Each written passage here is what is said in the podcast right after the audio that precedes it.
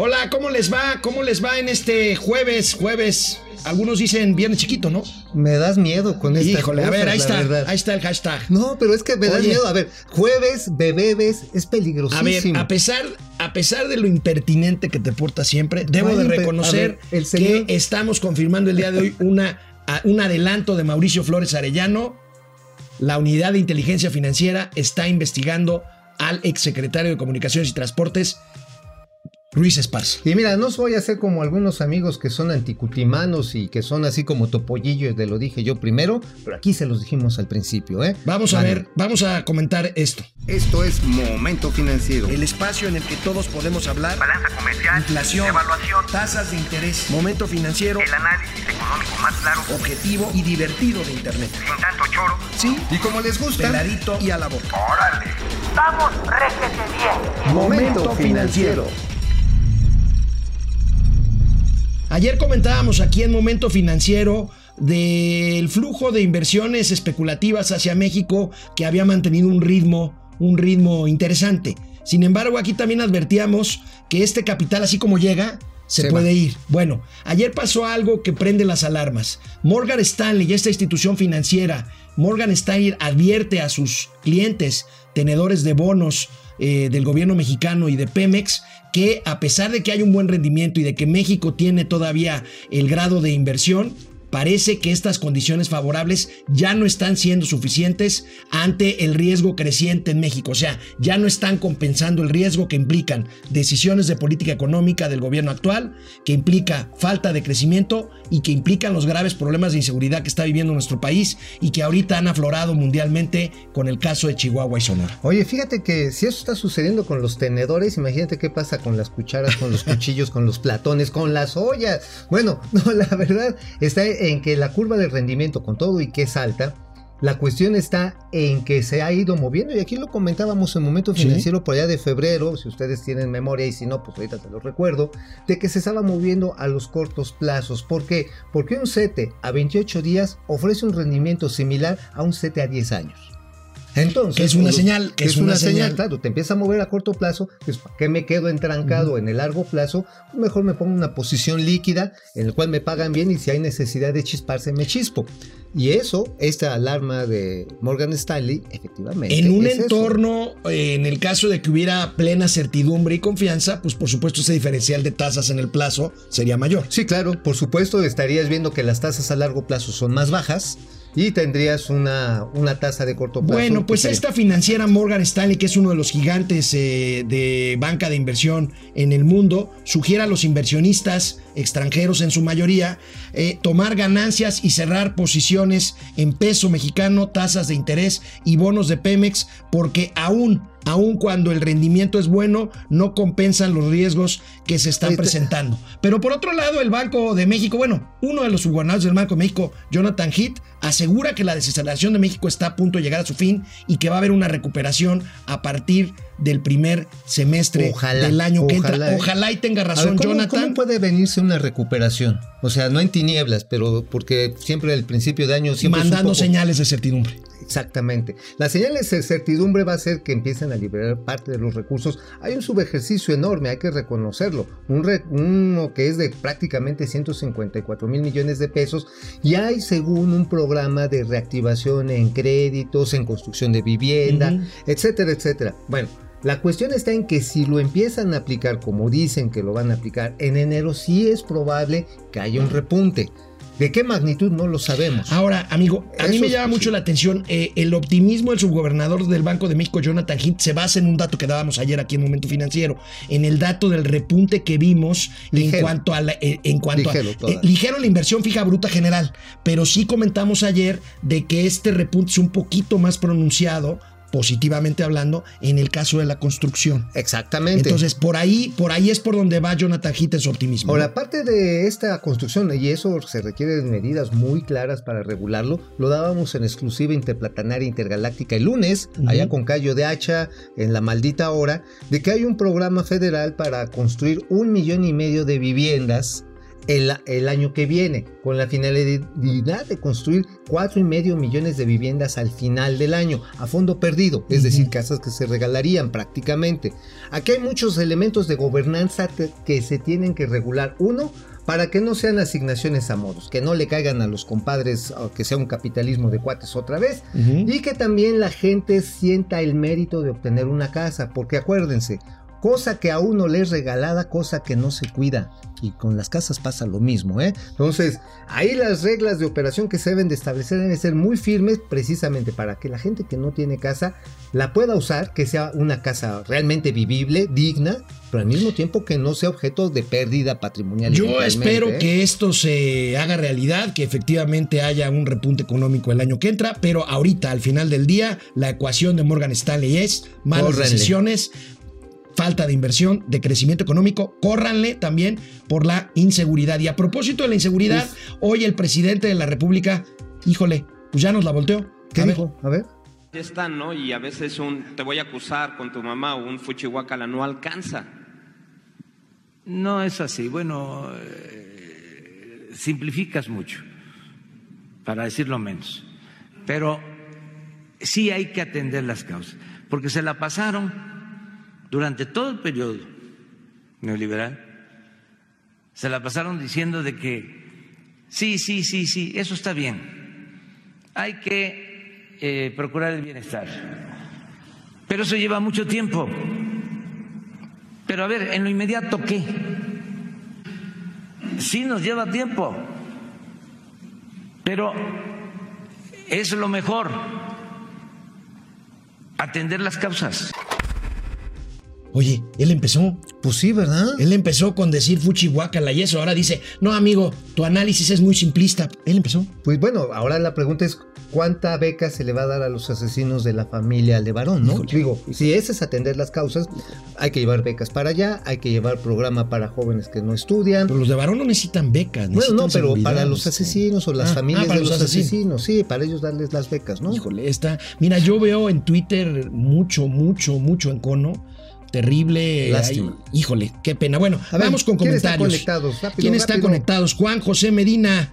Saludos desde Sombrerete, Zacatecas. Saludos. Pedro Alberto, buen día, Alex y Mauricio. Hola. Pedro. Pedro, Estela gracias. Morales, saludos. Estela Morales Herrera. Juan. Munguía, buenos días, muchachos. Saludos, saludos. eso, Jorge al Sandoval, a pesar de que he usado algunos otros instrumentos, nunca he usado CETES. Me conviene usar CETES ahorita. Bueno, CETES tiene la garantía del gobierno federal, es una buena opción. Sí, claro, y además es fácil invertir en Bueno, ellos. ¿eh? ahorita regresamos, vamos a una pausa. Bueno, no todos son malas noticias. La inflación, la inflación, esta variable que está básicamente en responsabilidad del Banco de México, el INEGI hoy reporta inflación y, amigo, pues un alza del 0.54% en el último mes, nada de qué preocuparse, la inflación anualizada permanece en los límites de la propia meta que se fijó Bueno. para este año el Banco de México, Pues bueno, que es de si no 3%. est- pues si no estás creciendo, si no puedes aumentar Oh, los bueno, precios. primero me dices que soy No, alarmista bueno, pues sí. y luego me dices. Ay, qué bueno que no suben los precios, pues no vendo o sea, más, cabrón. es, pues, como, es como si yo te digo fuchi guacal y luego me dices, oye, pero, pero usted es No, muy simplista. No, pues voy a sacar la chancla de mi jefa para que te vuela. Bueno,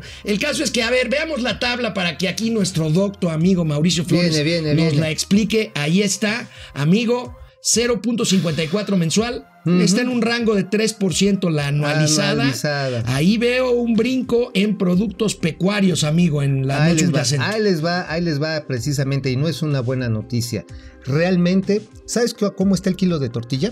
Este, no. Ah, bueno, bueno, yo sí, porque yo soy un hombre que cumple con sus labores domésticas. Vas por las tortillas Voy por las tortillas, lavo, plancho y todo lo demás, ¿no? Bueno, la cuestión está en que la tortilla es uno de los productos que ha subido el frijol. Mira, yo sé que acostumbro a, a- a comerlo más o menos continuamente, pero la cuestión es que el frijol ahorita está en 40 pesos. ¿Sabes en cuánto estaba hace 8 meses? ¿En cuánto? Estaba en 25. O sea, sí está casi al Sí. 100%. Ahora, Hay dos esto es una presión la subyacente para... Por supuesto, muy fuerte. Y pecuaria viene porque tuvimos un mal año de lluvias. Las lluvias se retrasaron prácticamente un mes. Las presas en el noreste del país, Sinaloa, Sonora, que son grandes, pues ahora sí, graneros de este país, están a la mitad de agua. Ahora, aguas. Platícame, platícame algo, amigo. Esto eh, puede ser un elemento para que el Banco de México no baje la tasa de interés a pesar de que ya lo haya hecho la Reserva Efectivamente, si lo está viendo en perspectiva, debería de mantener las tasas ahí como están, porque sí va a haber presión de los precios agrícolas. De hecho, hoy, por ejemplo, otro elemento que está presionando es el crimen organizado. Ahí les va. Hace dos semanas juntaron, se juntaron este, los 20 productores de papa más importantes de la zona norte del Estado de México, al pie del volcán este, de- del Nevado de Toluca, y les cayeron unos malandros. ¿Sabes qué les dijeron? Quieren cultivar más superficie, el extensionismo llamado extensionismo, les va a costar 250 mil pesos a cada uno. ¿Derecho de piso agrícola? Ajá. Eso está durísimo. Híjole. Y el precio de la tortilla, que hoy en, el promedio es de, de, este, de 15 pesos, 17 pesos. ¿Sabes a cuánto es el costo de producción realmente?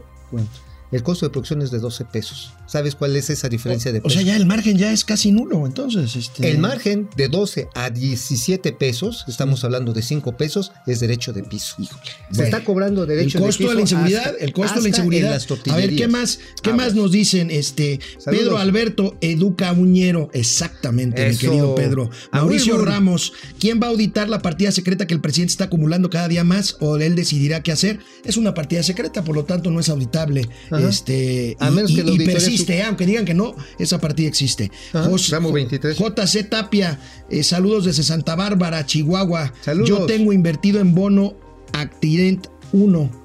Bueno, mira, no. Actinver 1. A Actinver, yo, Actinver 1. Actinver 1, bueno. Es que es un portafolio de inversiones. Sí, bastante diversificado. Actinver ¿no? es una buena opción de inversión porque te lo diversifican y además tú puedes estar en una posición, digamos, pasiva. Ellos lo van manejando de manera proactiva para evitar o y, y, y traen mucho sete, ¿no? Que, es, una inversión este, segura de, largo plazo. Pati Domínguez, pareciera que no tenemos presidente. Lo que hay en la silla presidencial es un candidato. Sí, hemos dicho aquí que está en campaña. Este, José? ¿eh? Manuel Fuentes, saludos desde Morelia.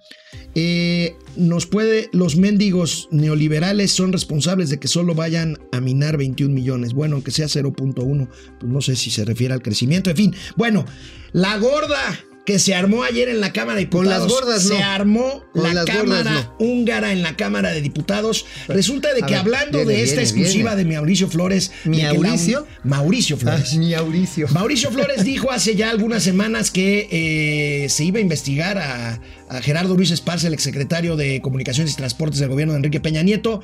Ayer se confirmó que la Unidad de Inteligencia Financiera lo está investigando, que está ahí sobre sus cuentas, pero ayer, ayer en la Cámara de Se aprobó Diputados una nueva ley. se aprobó una nueva ley que le da dientes, más dientes a la, unidad- a la si Unidad de Inteligencia faltaran. Financiera por si le faltaran. Resulta de que puede congelar cuentas y puede embargar bienes Sí. de- sin necesidad de una orden judicial. sin que haya una sentencia. Es, más, es decir, te quitan tus derechos si te sospechas que estás lavando, haciendo chacachaca, operaciones extrañas de delincuencia organizada, en cualquiera de sus modalidades. Ojo, incluso si es evasión o elusión fiscal, porque ya está tipificado como crimen organizado. Entonces, antes de que, de que tengas derecho de audiencia siquiera, tómala, te detienen Bueno, tus cuentas pues, y tus ¿qué bienes para afuera. Una legisladora del propio partido Morena, que es Ah. obvio que está a favor de esta iniciativa, pues porque la mandó la Secretaría de Hacienda y el presidente de la República, propuso una reserva para quitarle dientes a la UIF. ¿Y qué pasó? ¿Y qué pasó? A ver. A ver, a ver. No hay condiciones para que siga la sesión. Necesitamos. Vamos a dar un receso. Hay putazos. Se armaron los putazos.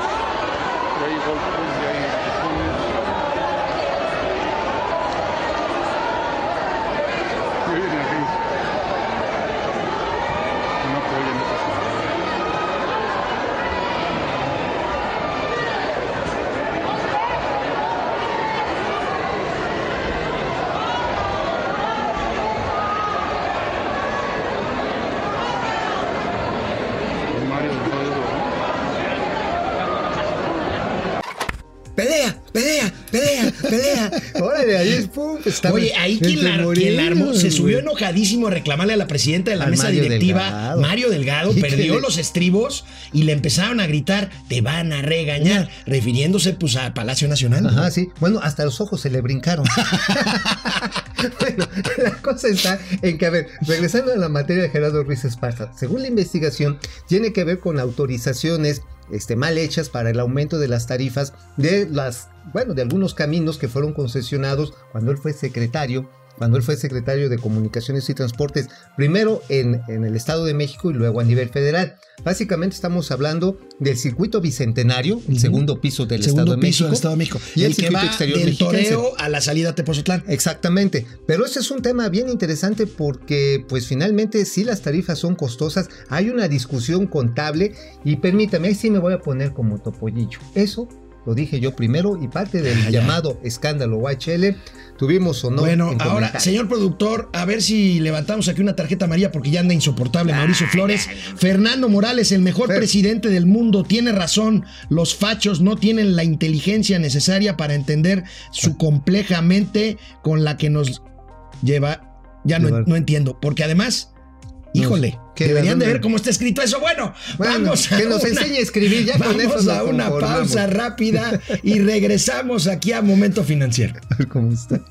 Bueno, amigo, le tengo una noticia buena y una mala. Bueno, después del Bueno, zafarrancho de ayer en la Cámara de Diputados, se espera que el día de hoy o el fin de semana eh, pase una ley, una ley contra la que nadie está en contra, aunque los de Morena se han hecho guajes. Recuerden que Sí, prometieron claro. cortar su presupuesto A la mitad. A la mitad. Bueno, Bueno, Morena, no lo ha hecho. Bueno, quedaron, de hecho, hasta de donar una lana para los damnificados Y de los eso no, no sucedió. No, porque bueno, no, lo esto caído, ya se va a pasar a la ley para aplicarlo en 2020. Esa es la noticia buena que yo creo que se aprueba hoy o mañana.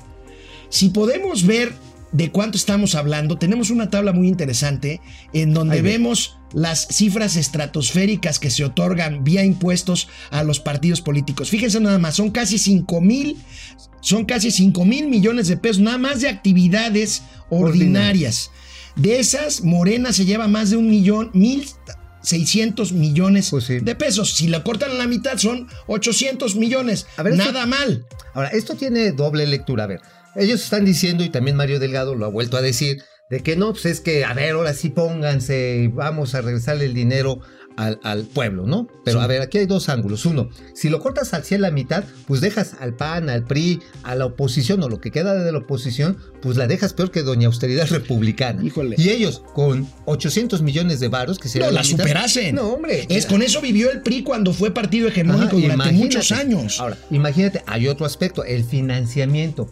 Si el financiamiento privado no se regula, no se permite, y si de por sí hay muchas dádivas por debajo del agua, imagínate cómo se va a poner. bueno, ¿eh? amigo, pues esa es la buena. Ah. Yo creo que todos estamos de acuerdo con que le corten ahí presupuesto a los partidos. Pero que también les dejen fondearse. La mala. La La, mala. es un transitorio. La ver, letra viene, chiquita. viene. La letra chiquita que quiero presentarles aquí el transitorio de esta iniciativa que se va a votar hoy o mañana. Ahí la tienen. Mira, Las sanciones impuestas a los partidos políticos antes de la entrada en vigor del presente quedarán sin efecto. O sea, ya olvídense de las multas. Híjole, Oye. si hacemos cuentas, pues más o menos van a salir igual, ¿eh? o sea, en otras palabras. Deben este, casi como la mitad que iba, les van a iba mochar. a ser la grande y pues nada más se le va a bajar la chiquita. ¿no? Entonces, Bueno, eh, amigo, quería hacer un comentario porque este Ah, parece sí. que había un, un comentario interesante, un artículo interesante, Muy interesante. esta semana en la revista Vértigo sobre este asunto del financiamiento de los partidos. Así es, en esta semana la revista Vertigo tiene un artículo, no es el principal, es el segundo y principal,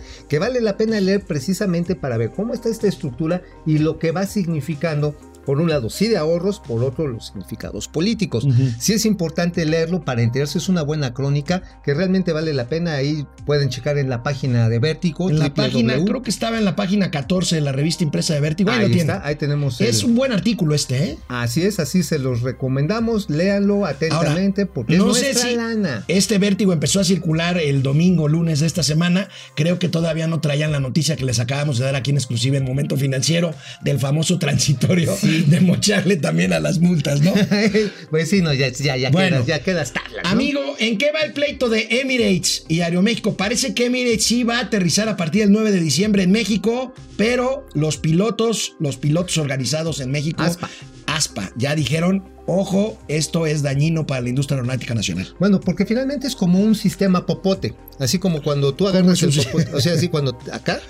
A ver, así. cámara, A ver, a cámara ver, de Alejandro Rodríguez, no, por favor. A ver, no ocupen popotes porque se ofende la señora. Perdón, se ofende el Ay, señor, Dios ¿no? mío, Dios mío. A ver, primero los popotes son contaminantes, pero se le llama efecto popote. ¿Por qué? Porque está succionando el tráfico de una ruta a otra. A ver, de Dubai a México, ¿sabes cuántos turistas hubo el año pasado? Ah, no, bueno, Hubo aquí 500, el tema no se llama 500. Barcelona, México. Exactamente, a eso vienen. Ahora, ¿y qué están haciendo en Barcelona? Están haciendo una serie de hubs para atraer a través de una empresa muy chafa que se llama Vueling los pasajeros internacionales de la zona europea que quieran llegar a México.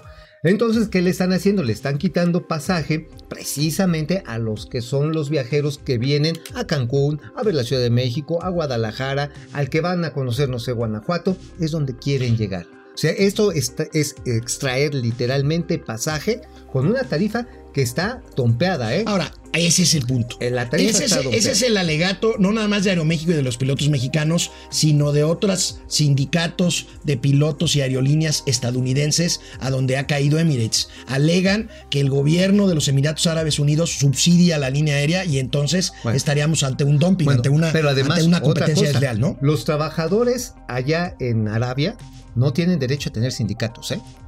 No, es ilegal, te meten al bote si te organizas. Entonces, pues, va a llegar una aerolínea donde está prohibido tener este, asociaciones sindicales, pues imagínate a dónde Pues reduces el costo de operación. Bueno, entonces- además tienen una cosa, no les cobran impuestos sobre la renta. O sea, no pagan impuestos. Dice, ah, ok, si no tengo sindicatos, pero no me pagan impuestos, pues madre, sí lo acepto. El asunto es que compiten en esas condiciones muy por encima de lo que es el estándar de la región, del continente americano, y esto sí le pega al empleo que se genera en nuestro país. Ojo, eh, agua, porque además, sí, Aeroméxico ya inició un procedimiento en contra de Luis Fonseca. Él fue el último director general de Aeronáutica Civil del sexenio pasado, con Gerardo Ruiz Esparza, precisamente. ¿También van contra él? Sí, ya le presentaron una denuncia ante Él la fue el que inició pública. entonces los trámites No, para... Él fue el que prolongó el permiso. O sea, el Ah, acuerdo ok. México-Emiratos Árabes Unidos ya había vencido el 8 de diciembre y él le da una extensión para que entre en vigor un año más. Ya y casi es lo, que, es lo que le está dando vida a Emirates y a la, la posibilidad de que haga el vuelo. Y lo que está diciendo Aeroméxico ¿no? es que no tenía facultades y que lo hizo fuera de la ley. Esto Bueno, va pues a ver en qué termina grande, ¿eh? este, este pleito. Va en Este, grande. Oye, pero José, José Antonio Díaz Barraza es este para alarmistas que se sientan los mejores analistas del mundo mundial en economía empiecen por administrar su imagen, que es deplorable. ¿Qué? sí, yo estoy pinche feo y ¿Qué? qué, qué, qué. ¿Qué, qué, qué, qué, qué, Además, qué? A, a mí las ¿Eh? chavas me dicen que estoy guapo. Entonces, Pues, además, el, el- el verbo mata carita, ¿eh, amigo? Verbo mata carita. A ver, Napito, decíamos al principio. Ajá. Resulta que Napito es outsourcero. Outsourcero, sí, fíjate que Carlos Pavón, el líder del Frente de Trabajador- Trabajadores Mineros y Metalúrgicos de México, bueno, echó de cabeza a Napoleón Gómez Urrutia. Resulta que Napoleón Gómez Urrutia, a través de acuerdos privados, cobraba 13 mil pesos a las empresas, imagínate, 13 mil pesos a las empresas anuales para cada uno de los trabajadores, más luego el 7% sobre un salario base de 300. ¿Cuánto equivale esto? Pues nada más de los 13 millones, de los 13 mil pesos, se embuchaba 260 millones de pesos anuales y mensual por el 7%, ¿sabes cuánto se lo echaba? ¿Cuánto? 12 millones. Pero entonces ya no entiendo cuál es el propósito del senador Gómez Urrutia de proponer la iniciativa que corte a las empresas outsourceras. Pues yo creo que se quiere quedar con todo el pastel, ¿no? Pues para él seguir llevando los acuerdos. Si él es la gran CTM, imagínate cobra esto. Y además parece que dejó compromisos en los sindicatos de Canadá que se oponen al Tratado de Libre Comercio y esta es una forma de pegarle al Tratado de Libre Comercio. Exactamente. Entonces. Bueno, eh. pues amigos, eh, prometemos mañana venir aún más desaliñados y aún peor vestidos para hacer momento financiero. Amigo. que no se trata de una pasarela, se pelos, trata de que le entiendan amigo, a los negocios y las Pocos finanzas. pelos, pero bien peinados. Pocos pelos, pero bien peinados. Nos vemos mañana. Vamos, réjete bien. Momento financiero.